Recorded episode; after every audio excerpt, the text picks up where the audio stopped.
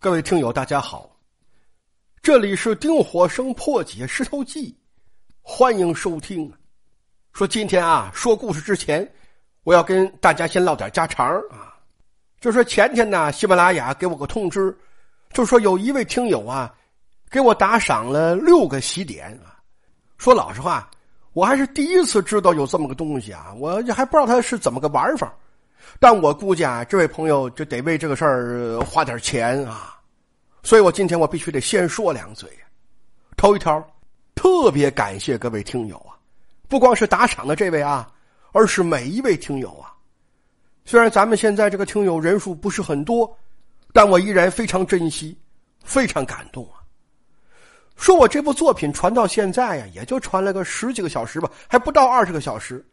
但我那天看了一下啊，有人都听一百多个小时了，那我估计是我嫂子啊。剩下还有听友听七十多个小时、五十多个小时、三十多个小时，好，那得翻来覆去听多少遍呢？这比我自己听的都多呀！我说老实话，我真没想到啊。所以您说我面对这个数字，我怎么能够不感动呢？说丁火生何德何能啊，能蒙大家如此厚爱呀？所以各位您放心啊。我一定认真努力，也尽快啊，把这部作品说好说完，绝不辜负您各位对我的厚爱。说这是头一条啊，第二条，各位，就是您千万可别为这个事儿再花钱了啊。就说您的心意啊，我都领了啊，但这钱真是不必了啊，要不然我也怪不好意思的。说我不愁吃不愁喝，生活十分安逸呀，所以我做这部作品不是为了名利啊。这个背景我说过，朋友们应该都很熟悉，甚至说啊，“丁火生”这仨字儿，这都不是我的法名。那位说：“哟，您是和尚啊，还有法名呢？”也没有啊，开玩笑嘛。就说这个并不是我身份证上的名字，并不是我法律上的名字。说我起这个名字，其实跟我的五行八字有关。说这个其实也也挺有意思的啊。说讲《红楼梦》，咱们反复讲干支纪年法。啊，甲戌月庚辰的人物啊，其实这玩意儿不光纪年，还能记月、记日、记时，加起来这就是八字啊！哎，说各位你要有兴趣，得空啊，咱们找个机会说看看用什么方式，咱们也可以聊聊啊。总之啊，还是非常感谢大家，但是也请大家不要再为我个人破费了。说如果您听了这部作品有所感动，您您就想做点什么，还是那话。那就让咱们一起努力呀，为曹雪芹做点什么。说要是真能有更多的人呐，是吧，在力所能及的范围内，咱们一起去使劲儿，能推动教科书早点改过来，我觉得这就算咱们对祖先、对文化尽了一份责任呐。行了，就就说到这儿了啊！哎，再次感谢各位，咱们就接着说书了。哎。说上回书咱们正说到贾宝玉骂人呢，就在这个庄子上写了一篇读后感，把这些女孩子们就都给骂了，结果就让黛玉给瞧着了，呵，这给黛玉气的，黛玉提起笔刷刷刷刷呀，就在后面又续了四句话，这正是无端弄笔是何人，作践南华庄子音呢？这就说这个读后感，这不写在书上的吗？所以叫作践庄子音。最后两句是不悔自己无见识，却将丑语怪他人。好，各位，黛玉这两句话，你要细琢磨，那这太有水平了。就说这世上啊，总会有许多是吧？迷惑呀，困惑呀，诱惑呀。说这个就总会给人带来无尽烦恼，是吧？说宝玉那个读书笔记讲的就是这个道理啊。但问题是啊，你要有本事呢，你要能够。不为所动呢？那他爱什么祸什么祸是吧？他不也没有办法祸害你吗？说各位说到这个啊，我个人呢有一个体会，我不知道您有没有啊？就是我做梦的时候啊，我自己是知道的。比如说是，一帮鬼子在追我，各位这都什么年头了？哪来的鬼子是吧？你这不奇怪吗？所以这个时候啊，我就会摇摇手指头，哎，掐俩腿也行啊，我也试过，也管用啊。就说各位梦里头啊，这是真不疼啊啊！那我就明白了，我这是做梦呢。所以哪怕刚才吓得都要死要活了，你就就瞬间呢就撒由那拉了。各位太君，你们就自己玩去吧啊！我就马上可以从梦境当中得到解脱，从恐惧跟焦虑当中获得释放啊！啊，当然也不会醒啊，就就接着就睡了，就很好了。说各位啊，我在这儿举这个例子，就是想向大家证明黛玉讲这个话极其深刻，极其有道理。这就说环境啊是会给你带来很多的压力跟刺激，但是如果你有本事，你能看破它，那瞬间呢，他就什么也不是了。啊，可能有朋友会说，这话说的容易是，梦和现实它毕竟不一样啊。说梦再怎么说那是假的是，那现实压力摆在那儿，你怎么能当它没有呢？哎，各位，要我说这事儿的关键呢，不在它是梦境还是现实，它就在于你的看法跟态度。比如说很多事儿啊，我不知道您经历过没有，就是事到临头的时候，哦呦，你就觉得这这得是个天大的事儿啊，但等他过去了，你回头再看呢，你就会发现他其实他根本就不是个事儿啊。那您就说吧。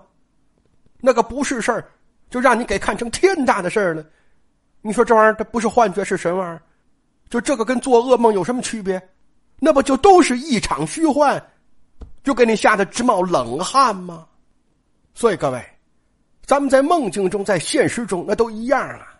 这是当你感受到巨大压力、巨大烦恼的时候啊，千万别着急，别害怕，你要想办法，就像掐大腿一样，是吧？告诉自己这就是个梦。各位啊，这个办法一定有啊，但是每个人不同啊，你得修炼。说能做到这一点，那就谁都拿你没招了。焦虑和恐惧就将离你远去，你就将成为自己生命真正的主人呐。行了，说两句题外话，咱们接着说书啊。就说这篇翻过去，书中有交代，就说王熙凤的那个姑娘大姐儿突然。病了啊，那赶快这得找大夫啊！大夫来瞧了瞧，转身一抱拳，说：“替奶奶夫人们道喜呀！说姐儿这个发热，她是见喜了呀。”那人说：“啊，这有喜不是怀孕吗？这不小孩吗？怎么能这样？”各位没有啊，没人说这有喜，有喜是怀孕，见喜呀，是出了天花了。说这个病啊，各位啊，传染性很强啊，在古代好多人都得过，康熙皇帝都得过呀，而且这病致死率很高，高达四分之一呀，百分之二十五啊。但这病有个特点，就是你一旦得上，你没死了，你就再也得不上了，就有抗体了呀。所以大夫才说这孩子见喜了吗？就是说个吉利话啊，就祝愿这孩子顺利闯过鬼门关。然后从此以后，一生就不再受这个病毒威胁了。哎呀，王夫人跟王熙凤一听，自然是心中忐忑，是吧？就连忙问大夫：“那说您看，就这回，那咱这孩子是在那四分之一里的，还是在那四分之三里的呀？”大夫说：“没事儿，说我看了，病症表现虽然很严重，但应该没有生命危险，所以赶快啊，就按照那个。”是吧？传染病防治的指导意见，是吧？启动应急预案，积极展开救治。那位说那年头有那个东西吗？好，各位，您可不能小看中国老祖宗啊！中国古人了不得呀！就我刚才说这些东西，它不光有，甚至说你哪怕用今天的标准去看呢，那都相当科学呀。不信我给你说说啊，这主要是这么几条。头一条就是环境消毒，设置发热门诊啊。书里讲叫打扫房间，你那不就是搭建临时病房吗？是吧？你搞好消毒啊。第二条，叫加强心理干预。各位，就抵抗这个病毒，你精神头你得好，说你那意志力要跟不上，你那个免疫力呀，它也上不去。所以书里才写，这就得供奉斗神娘娘。说各位，这个你不能都当封建迷信看啊，这玩意儿你得具体问题具体分析。就说在那种情况下呀，你这个患者家属把斗神娘娘供起来，就相当于请了那个这国家的权威来会诊了啊！斗神娘娘现在就是窦主任、窦大夫，就专门治这个病的啊。就说现场忙活的虽然是家里人是吧？也好比是基层医务工作者吧，但实际上啊，你这个病啊，那可是人家窦主任、窦专家是吧？你亲自盯的，说我们一天三炷香啊，那就好比是跟窦主任一天连三次线啊，远程会诊呢给你啊。说窦主任可说了啊，你这什么事没有啊？所以你放松啊，就好好配合治疗。人家起的是这个作用，你说这玩意儿少得了吗？第三通知厨房。忌煎炒烹炸呀，这就是要饮食清淡呢，减轻代谢负担呢。因为天花病毒发散，它走皮肤啊，你吃油多了，这皮脂腺忙不过来，它堵啊。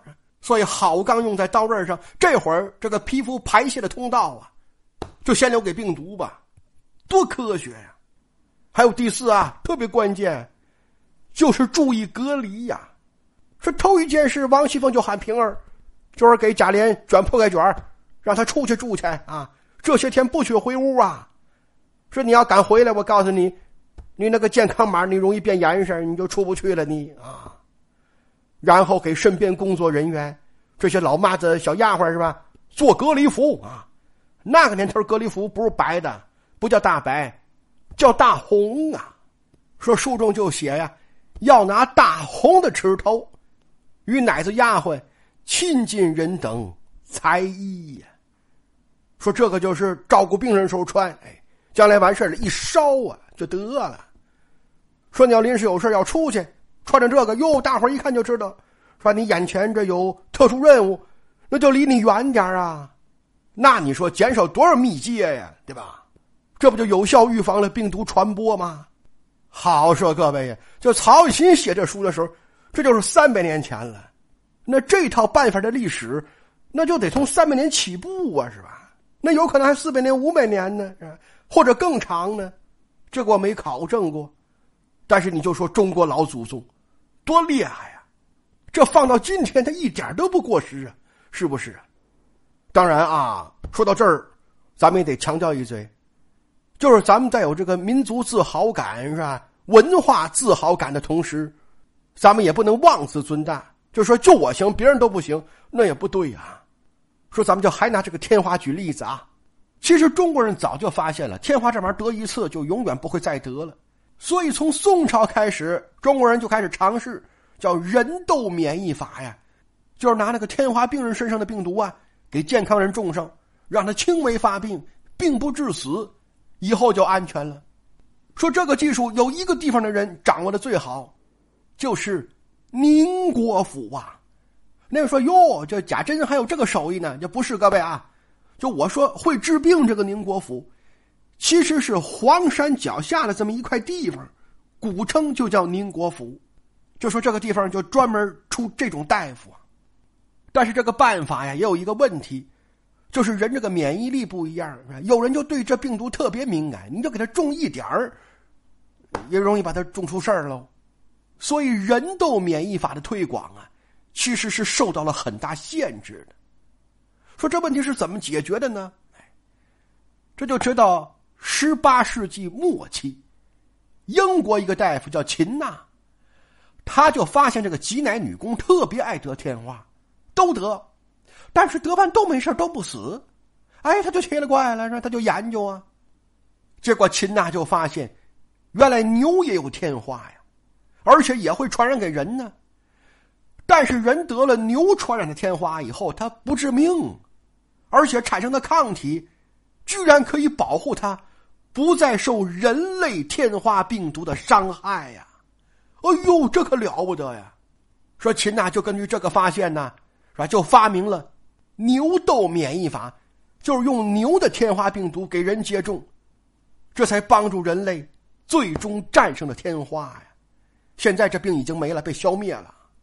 那您就说吧，各位，就说这个发明为什么出现在了英国，它没出现在中国？啊，当然，首要的原因咱们还得说是人家秦娜大夫有这个科学态度、科学探索精神啊。但同时，要我说，就还有个事儿也挺重要的，嗯，就中国古人早上起来，他吃包子，他他吃油条，他吃豆腐脑，他不喝牛奶呀，各位呀。